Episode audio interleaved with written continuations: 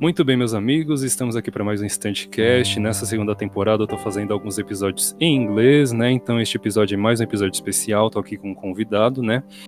E este episódio é, realmente vai ser em inglês também, tá? Então, se você está assistindo pelo YouTube, vai ter legendas aí para você, mas para quem está ouvindo pelo Spotify ou pelo Deezer, talvez já esteja com o inglês um pouquinho mais treinado. Procure o Estante de Cinema nas redes sociais, arroba Estante de Cinema no Twitter, Instagram, Filmou e Letterboxd. Procura o blog também, estantedecinema.blogspot.com e acesse o nosso podcast no Spotify, no Deezer, Anchor, Google Podcast ou na sua rede de podcast de preferência, tá bom? Então agora eu vou trocar o, o idioma para o inglês e we're gonna start our chat. Uh, hey everyone, I have Lawrence Fuller here today, another English episode of my podcast. So let's get going. Hope you all like it. Uh, hey Lawrence, nice talking to you, man. Hello. Yeah. Great to um, finally hear your voice because we've been connected on social media for like uh, about a year now, right? Yeah, renewing our chat. yeah. We're, we're kind of trans- transforming this into a ritual. Every end of year, we're gonna mm, uh, produce something. Very nice. Uh, our, our interview published in the blog meant a lot for me because I see I started to see a new horizon to what I had planned for the blog. My, my first intention was to practice to practice what I've been studying about cinema, and then your participation gave me a new objective, and this podcast is a is part of this new achievement. Um, so yeah, it's a great it's a great honor to me. Really it m- means a lot to me. Great. Well that's that's great to hear. Yeah. Yeah. Well known for apostle peter painted red road to the well lawrence fuller started in british theatre at bristol old vic theatre school and his career keep, keeps growing and growing um, we talked about Echoes of You last year, so let's talk about what I have been doing recently, okay? Yeah. After after Echoes of You, there's Frank and Frankie, Painted Red, Five Families, and now there's an upcoming TV show named Unsinkable. Uh, what can we what can we expect about Unsinkable? Um, well, Unsinkable was one of these sort of unlikely um, children of the lockdown. And it, it, comes from this script by John Mawson, who um, spent some time in the Navy and has now written this epic naval saga um, set in World War II, the British against the Germans. Whoa. And uh, all takes place at sea. Um, and these, you know, these battles, you know, basically all all the battles going on between England and Germany during World War II uh, ha- happening out at sea, and um, they have an Oscar-winning sound mixer on board. The guy that did Whiplash, um, I'm sort of I'm blanking on his name, um, but he came on board to put in the sound effects for the nice. ships. You know, yeah. So you get the sound of sea and the sound of the ships and the you know firing cannons at each other and uh, sailors yelling and um, so it's really an audio experience um, so it's coming out as an audio series um, obviously shooting constraints have been so tough but out of that has come quite a lot of new um, you know audio listening um, experiences and this is sort of like uh, did you manage to catch Dirk Maggs' uh, Sandman that came out? It was um, like a. Um, okay, um, go so, on. It was like it was no problem. It was like um, an audio movie that was released on Audible, oh, yeah. and it was just it was like super super popular for somehow it, it, was Neil Gaiman's latest book, and somehow it just really worked as an audio movie. And so I guess they've taken that same concept that they can, you know, put in all the production values of a film, and do it um, with sound, and um, and so it, so we did that, and, and, and it was from my my friend producing it is uh, Misha Crosby, who's actually a friend that I've had. He's probably my oldest friend. Um, we've been friends since we were five, and uh, we sort of started out as actors together in London. Um, you know, we're going to auditioning for the drama schools, then going to drama school, and then coming out doing our first jobs on like the fringe theatre circuit in England. And Misha got some TV roles, and um, I got some indie film roles, and we were both doing different theatre jobs as well.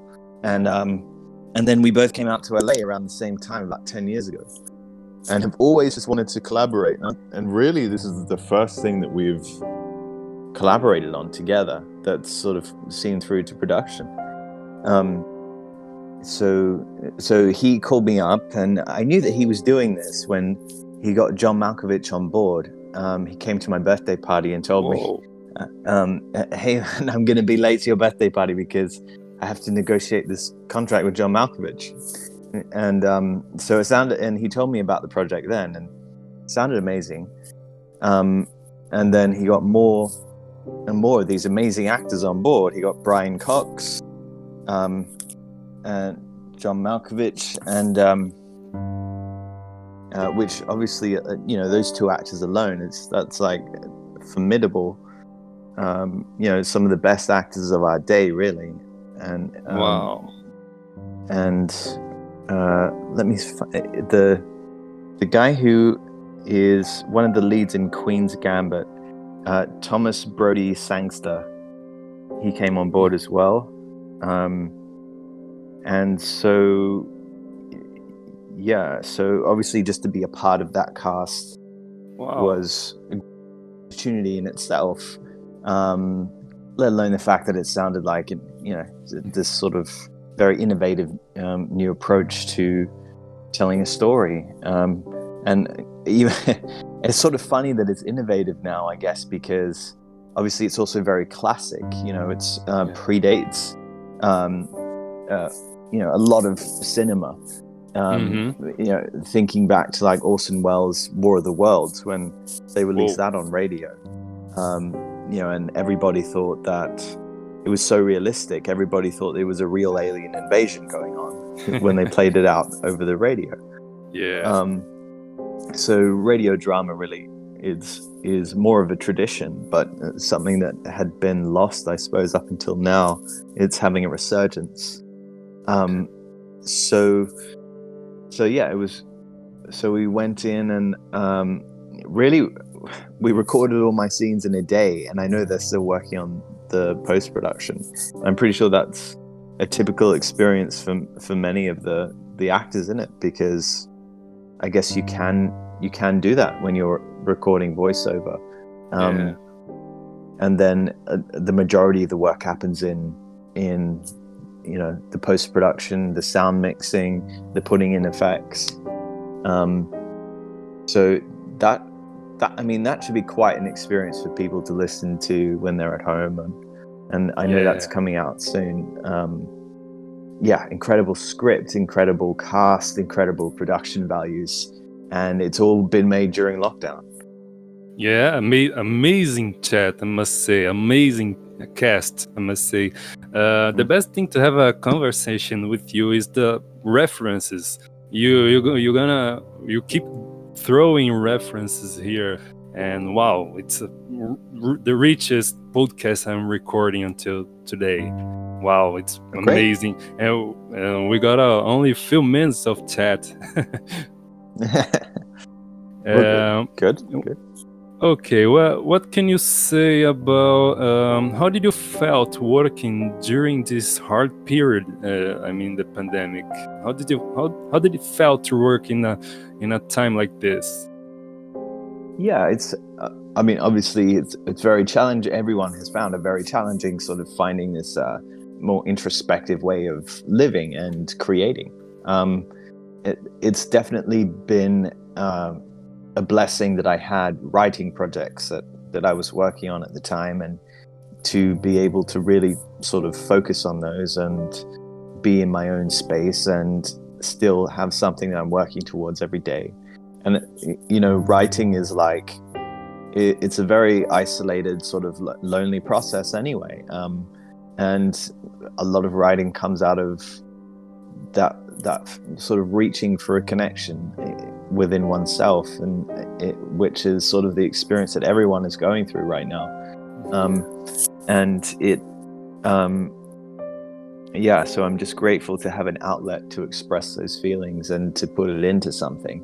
Um, so I've I've really just been focused on that mostly. Yeah. Okay. Yeah. Um, I, I kind of feel that movie theaters are gonna suffer a bit more than they did. Do you feel likewise? Um, I mean, yeah, for you know the near future, um, for sure. That's all the reports I'm hearing is like you know it it'll take some time to recover, and streaming has really taken over the game, um, and most of the stuff that's you know being made right now is they're looking to uh, release on streaming platforms. I mean, and you had that move just recently with HBO Max, that Warner Brothers releasing everything on HBO Max as well as in theaters, and a lot of people are probably going to stream it. Um, yeah. So it it has really changed. I mean, uh, you know, streamers were already sort of taking over a huge portion of the market, and then uh, this really just sort of kicked at it really forced that into another level, um, which is it's changing everybody's projects. It's changing my projects. It's changing. Um, I think a lot of producers are, are looking for what they can create for streaming in the, for the for next couple years, um, and then who knows?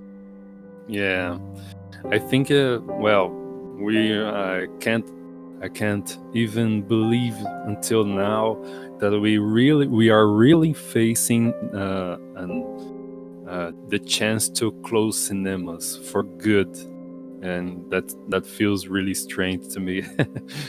well, um, the human interaction was heavily affected by the virus. How did you manage to not be infected and also not lose contact with, you know, another another humans?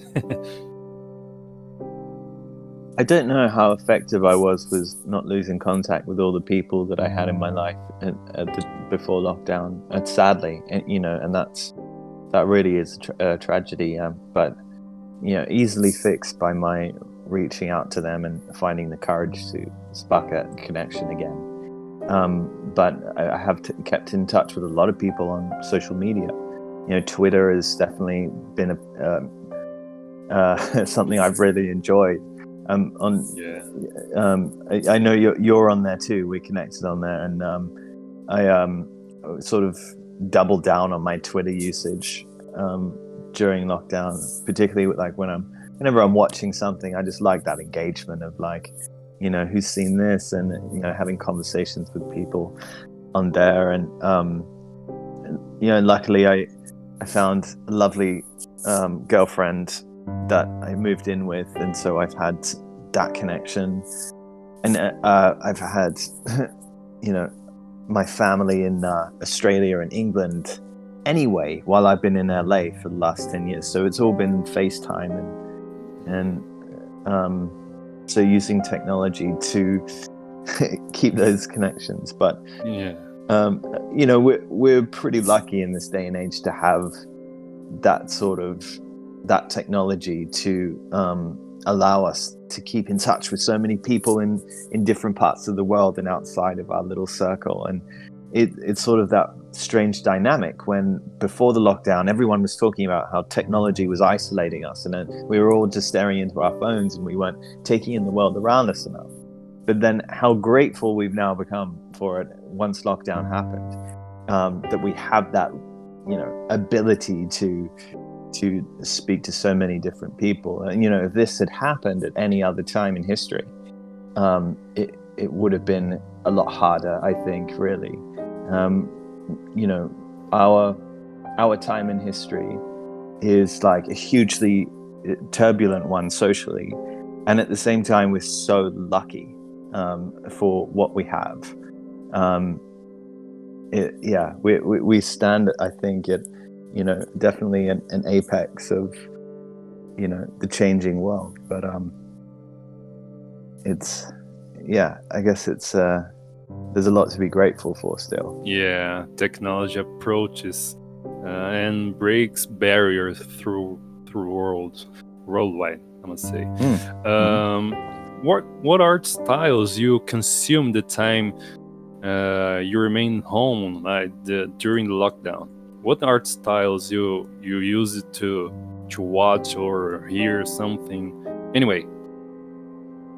Um, yeah, sure. I I really got into Cormac McCarthy as a writer, um, and he's someone who I wanted to explore uh, his books. Um, I guess since No Country for Old Men came out, but you know, uh, ten years ago, um, and you know his use of he has this incredible way of being able to describe things in, in such like a um, a beautiful and, and, visually complex and emotional way and using language in, in a very like uh, in just such like a delicious way for the mind to imagine. And while at the same time the language he uses anyone can understand it that has like a you know high school um, education.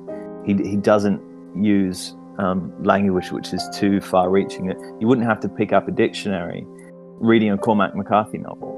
And yet it takes you on such a, an imaginative ride in, in um, and is also you know he's got a very you know it's definitely books for adults. Like he's got a very uh, strong social social message in a lot of his books. You know the road is is a pretty brutal book maybe one of the most brutal written uh, especially um, at this time you know I, you know when lockdown started to happen and nobody knew what was going on um, I did actually brave watching the road again and, and reading some of it, though I haven't been able to finish it. Um, the the book just because it, it was maybe a bit much.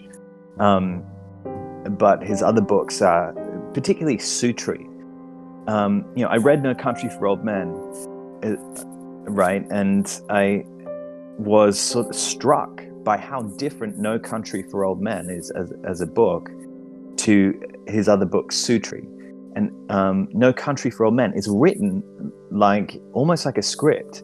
Like all all the the lines are like action lines, like and it's characters doing things and saying things, like like in a screenplay.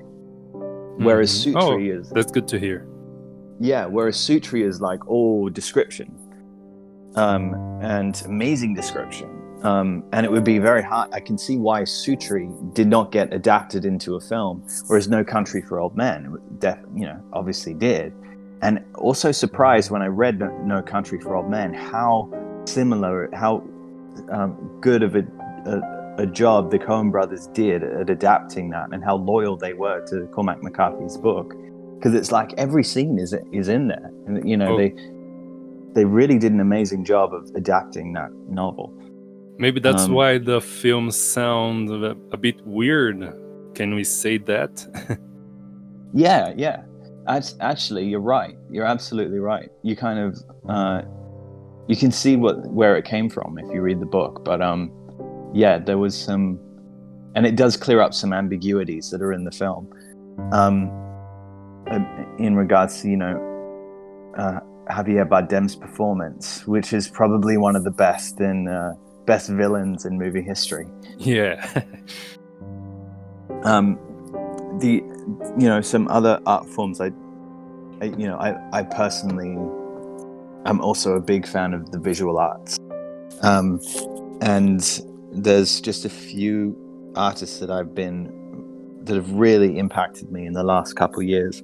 Um, Sima Zhou, who um, I sort of collaborate with, in, you know, making uh, poems to her work and um, and you know, you know, just telling people about her, her work all the time. Really. Um, uh, so her name is Sima Zhou, and she's on like Instagram, and you can look up her website as well. And her her work has got this visual poetry to it that has this sort of narrative of, um, you know, it's incredibly sort of it's like a dream you know it's it's like seeing someone's inner world sort of played out in in the images. And it, it is that visual poetry is the best way i can describe it really. And uh, um, in a similar way, Enrique um, Martinez Celaya, who was someone I came across at LA Louver maybe in, in 2014, um, who is a Cuban immigrant who came out to America and um, has a degree in physics as well, but also happened to be this, you know, amazingly emotionally visceral painter.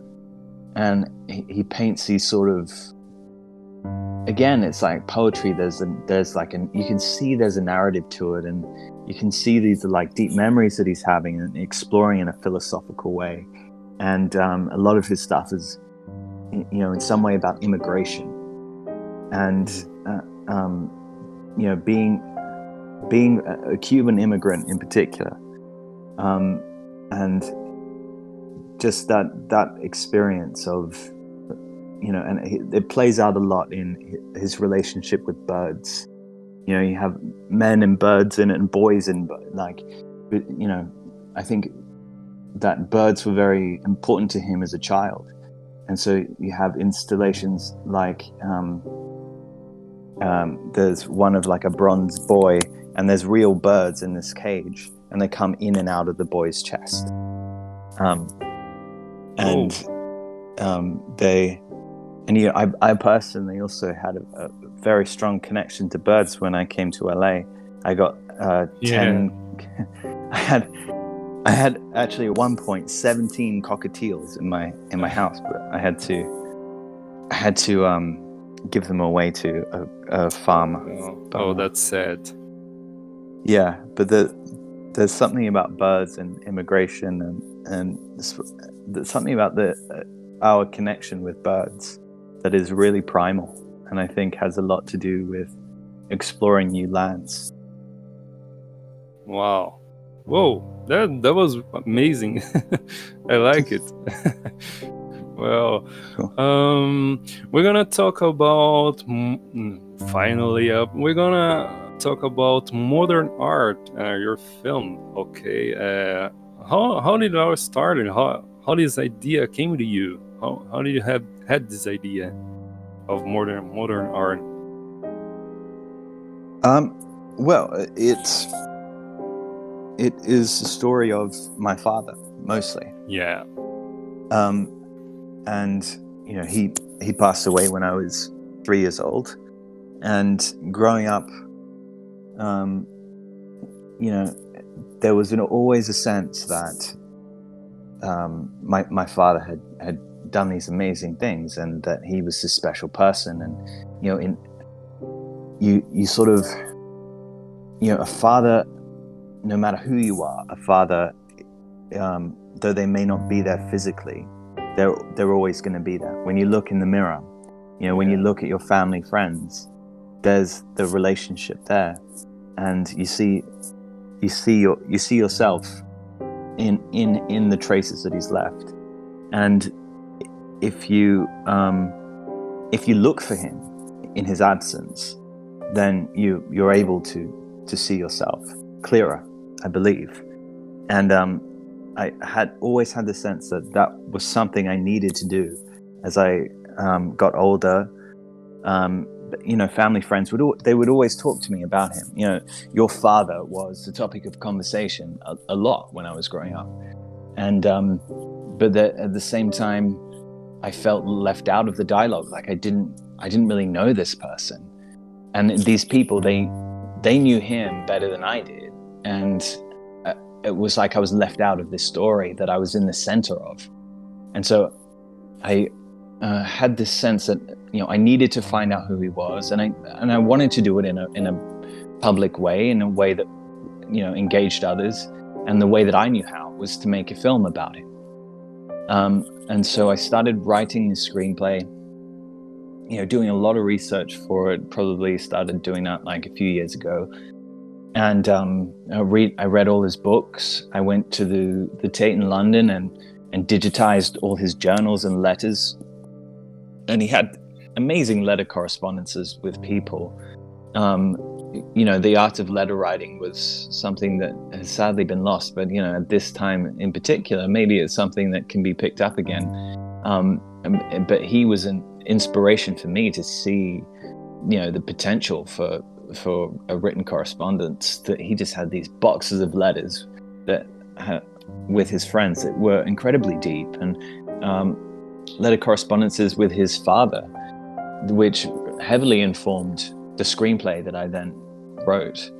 Um, that has sort of become modern art, and that you know the draft of that script that's sort of been out there and um, you know is getting a good response has really come about this year, um, and really sort of forming um, a fictional character to, to go in and interact with him in that world uh, based on a lot of his friends and rivals was my way of uh, finding the you know the backbone to the story. And um you know obviously as well there was there was my mother. She uh, you know she has always been quite encouraging of me finding out who my father was. And she's a painter as well. Her name is stephanie fuller. And um, so she's always encouraged me to have that connection to fine art. And uh, she's doing some really interesting work during quarantine as well. You can find her stuff. Yeah i saw. I follow her on instagram. She's an amazing painter. Nice. Nice so what was what can you say uh, what was the meaning to you to produce this film? Um, i think the meaning was it, it's really about um, you know looking looking into um, how the previous generation affects the present and the relationship with the past, the relationship with one's father, the relationship with one's ancestors, and what that means, um, you know, for better and, and for worse, you know, for what it is, and to um, you know, art is art is definitely there. The fine art is definitely there, and it serves as a backdrop and a medium for finding oneself and one's own self-expression, um, and one's own connections to others through through that medium, and through talking about it, through engaging with it, through making it, um, and so that's that's that's really what it was. I mean, um, uh, my father just happened to be one of the most sort of passionate and prominent writers uh, on visual art, maybe ever, um, definitely in the 20th century modern art. So that was helpful to create the story, and you know, he gave me a lot of material that he left behind to work with there. But it, it, you know, it's not it's not really about that. It's about um, it's about finding oneself. It's really about finding your own voice and which is something that my father struggled with throughout his lifetime. Um, you know, he grew up in a very turbulent time, like we are now. He, he grew up. He was graduating university in 1968 when the student revolutions were happening across the world, the anti-Vietnam protests, um, which were very, um, you know, important in England as well as they were in America, and kicked off this this underground radical movement, um, which he was at the center of. And then that sort of propelled him into what what the art scene was becoming. And at first, it was this world of celebrity and um, you know the cool people, cool young people would go to these exhibitions in London, and it was served as their social scene. And um, and then it progressed and uh, into there was more of a um, uh, an economic game playing out that you know rich people came into it and new money came into it and suddenly the modern art scene was flooded with new buyers and uh, you know certain types of modern art became incredibly valuable and so that became a whole it became a whole different game and it needed a at that time in particular it needed a voice it needed commentators it needed people to go head to head um, on on screen, you know, on television and in journals, in magazines, and to discuss what was going on in these paintings. And, you know, my father and, and his colleagues saw, saw art as, um, a, you know, a visual metaphor for so many social issues um, that we could really discuss and, and find out, out about ourselves in the work. Oh, um, nice. Yeah, so that's that was uh, that was an important part of it. But I think it was modern art has just been a uh, yeah. I, I mean, there's there's there's a lot in it, but uh, you know, um, oh. creating. Sorry, okay. keep going. Okay, no, no, sorry. Uh, uh, I was I was watching the video on your website, Modern Modern Art Video. Then I find myself researching on Peter, watching his interviews, listening to his commentaries and critics. I've I have found interesting something that David Hockney said to to him, which follows, quote we should like ourselves. If we don't like us ourselves, obviously we will take ourselves away. Uh, I, I like that, and I must ask you, Lawrence, do you like yourself? Um, yeah, I think this that question is is interesting, and it's one that is, I think, relevant to everybody. there you know, there has been a. Um, I think it's one of the toughest questions facing every human being, to be honest with you. I'm sorry. I mean, I mean, I do, I do, I know relatively, I do, um, but it, I think it is um, something that is.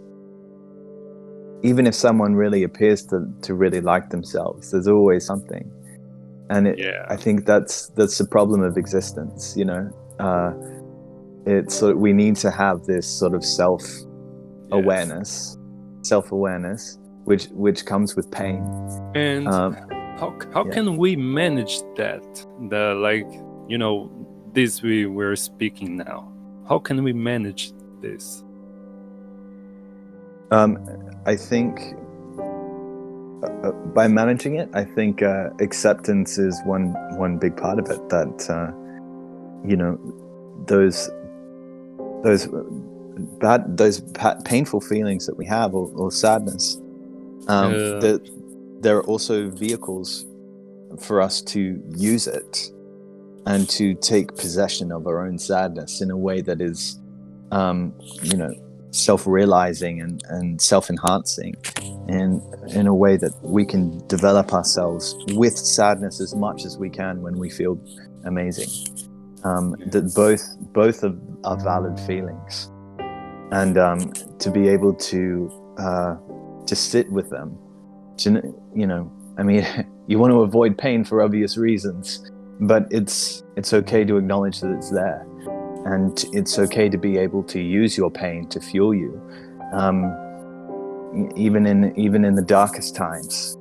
Um, you know, that's uh, when innovation really comes out, is in the darkest times, and it's it's often when someone is able to utilize their pain in in a uh, in a way which is entirely new and unique to them that innovation occurs. So um, perhaps that's a hopeful message in in uh, in a you know, around the sad subjects. okay, yeah. Um, we could we say that uh, self acceptance would be the first step, the first step of, of all, right? Or do you think otherwise? I think that's great. Self acceptance, absolutely. And, you know, self acceptance for all the quirky parts of who you are. Yeah. And um, I think, you know, the quirkiest parts of us we often don't realize uh, what makes us the most valuable.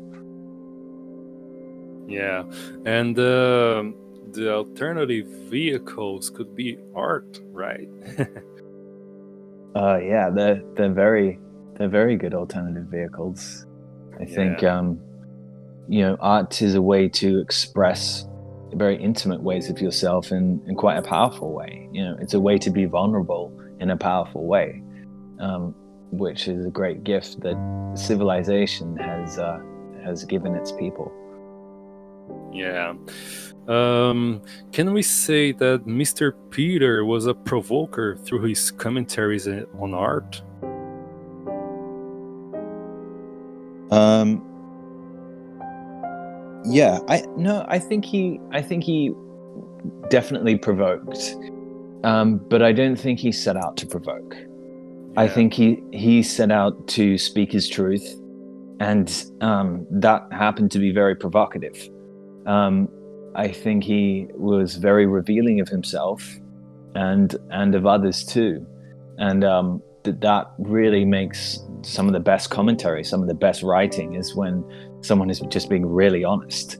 Um, and it, it, it hurt some of the, his subjects. It hurt some of his dearest friends. It hurt himself um, in his exploration of, you know, how art functioned in this social realm.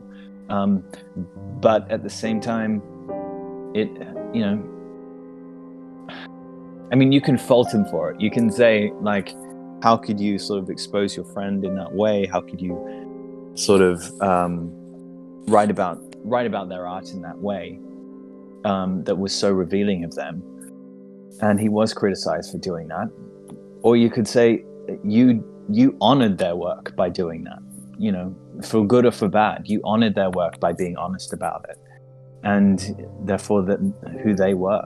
I mean, he really he wrote about art as if he was they were it was synonymous with the person creating it you know he was writing about the art and the artist at the same time and that the, that was the same thing that you could see the person through their through their art um, and that made it, it sort of a deeply personal experience for both the the artist the viewer and him. Um, yeah. Okay. So, okay. That, was, that was good. That was good. I like it. Um, well, winner at Oil Valley Film Festival, winner at Hollywood Reel Independent Film Festival, Burbank International Film Festival, all that prizes and nominations are really outstanding. Uh, really, congratulations to for modern modern art. But I must ask you the next steps. What are the next steps?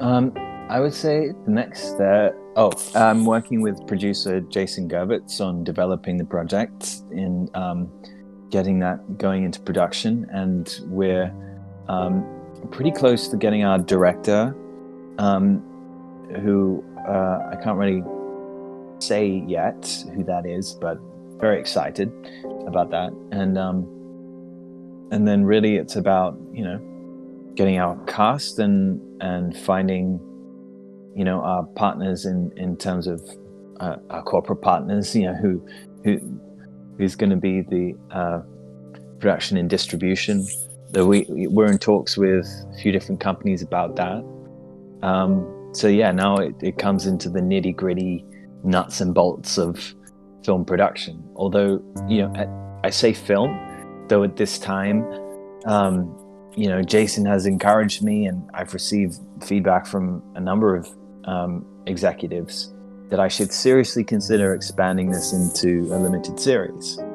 Um, and so I've I have the series Bible now, um, which is the, kind of the first step that you go about creating a limited series, um, and working on the pilot. And you know, it, it, it does work well for a limited series. I don't think I would have been happy to do that if it didn't just naturally kind of fit with that medium because of you get to tell more of this world and more of this person and you know he had there's so much material there to expand on. It just gives me more hours to tell the story now um, which i'm happy about. You know there's definitely some some romance perhaps that's lost not making it into a film and and um, considering a, the- a theatrical release.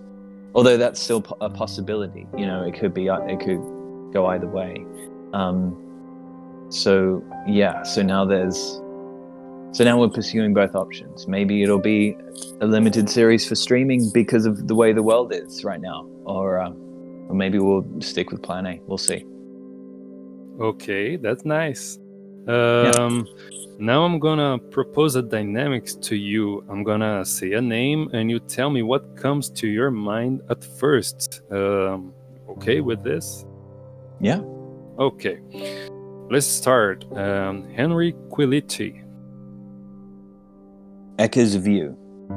Um, do I Oh. expand on that, or do I just say the first thing? Feel free. Your your time. Okay.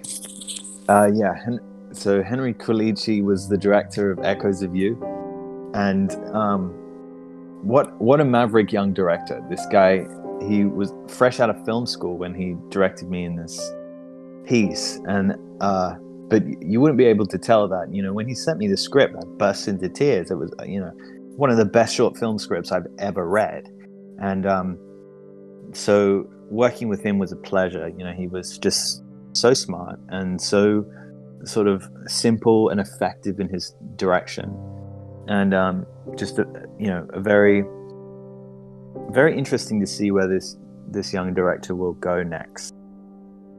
Well, yeah, his direction was amazing. I, I loved that film. It was really, really outstanding. Um, next one, uh, Sir Anthony Hopkins. Um, someone that I've been definitely looking, enjoying his catalog during lockdown.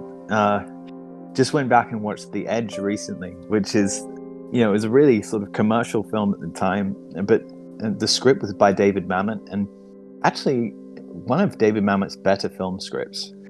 Um, and you know, it, you have Anthony Hopkins, who I guess you everyone just enjoys watching him in these sort of troubled genius roles where he, he he's just so sort of emotionally intelligent and and the way he his expression is very beautiful as well so you know a classic british actor in in, in that way um i you know the sort of the sort of actor you would hope comes out of the rsc and that whole um, shakespearean system um, and now is still in his 80s turning out amazing roles. I can't wait to see The Father. I saw the trailer for that. It looks incredible. Um, so I think one can only aspire to age into uh, an actor that in any way resembles Anthony Hopkins. Yeah, he kind of feel that he got an aura, a, a brilliant aura around him, right? The- the- I don't know if you felt like way like that. He got a bright aura around him. Well, you know, he- he actually came from this amazing generation of British actors that have a, a connection to the romantic in a way that's very tragic and, and powerful. And, um, you know, that they sort of remind me of the, the poets like uh, William Blake and those um, classic romantic English poets that would you know, drink themselves half to death, and then in the process turn out these like incredible poems that lasted forever.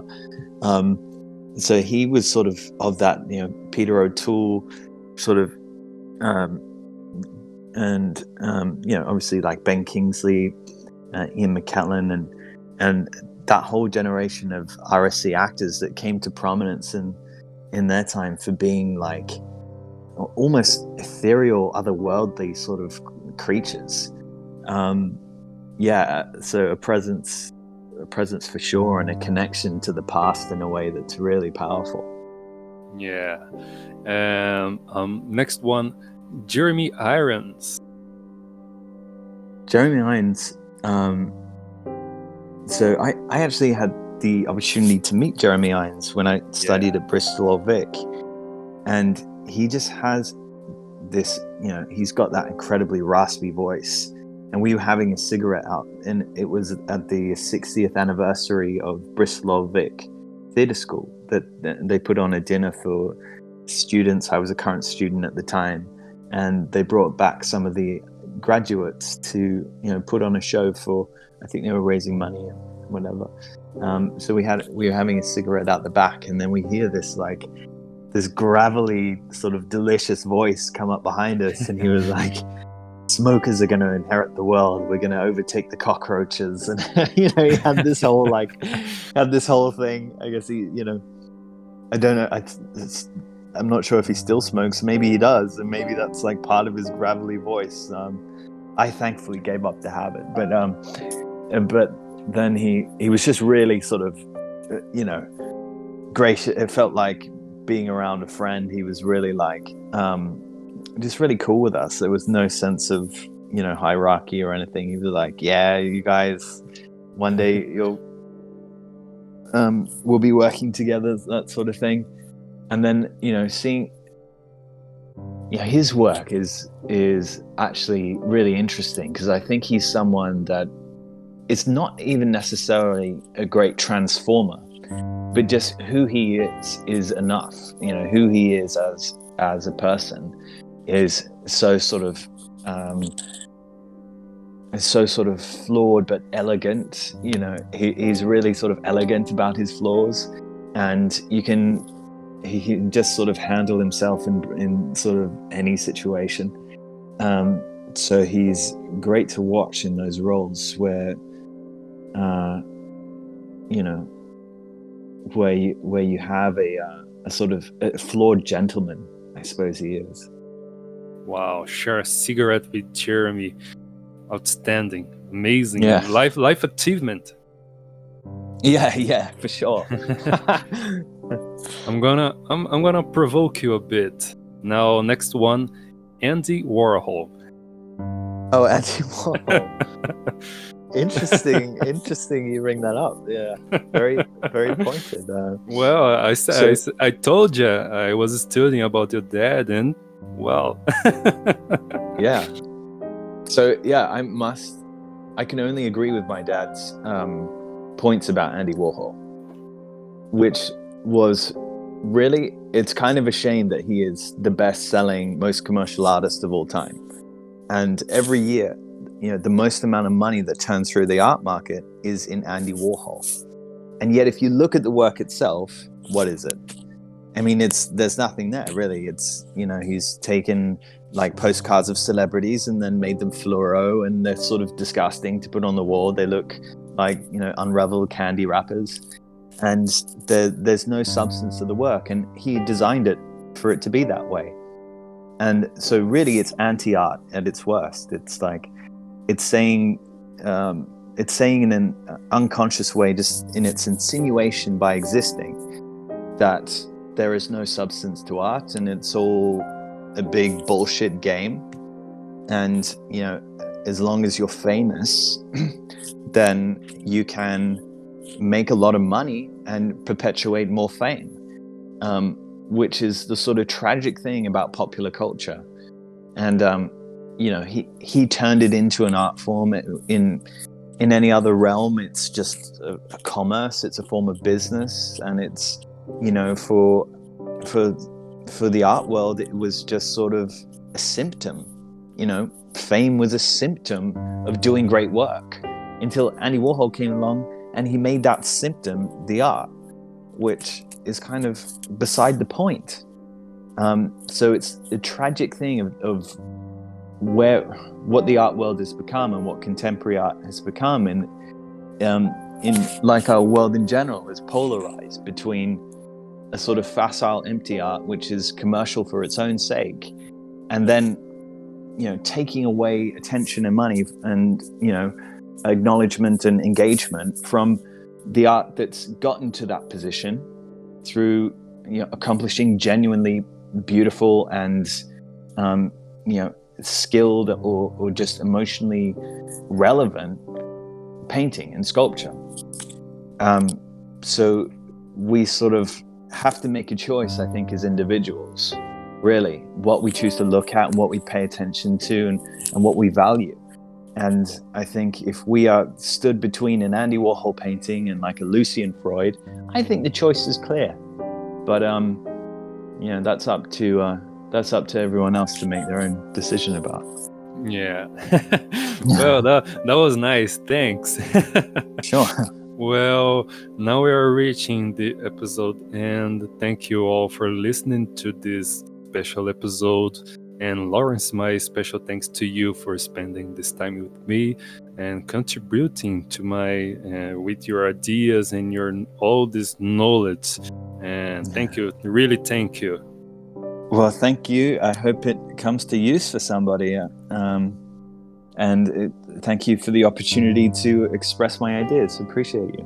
Yeah, that that was really nice. And well, thanks thanks everyone for listening to this. Search for Estante de Cinema on Twitter, Instagram, and Letterboxd. access the blog and read my articles, estantedecinema.blogspot.com and search for Estantecast on Spotify, Anchor, Apple Podcast, and now Deezer too. Okay, let's go together and until the next one.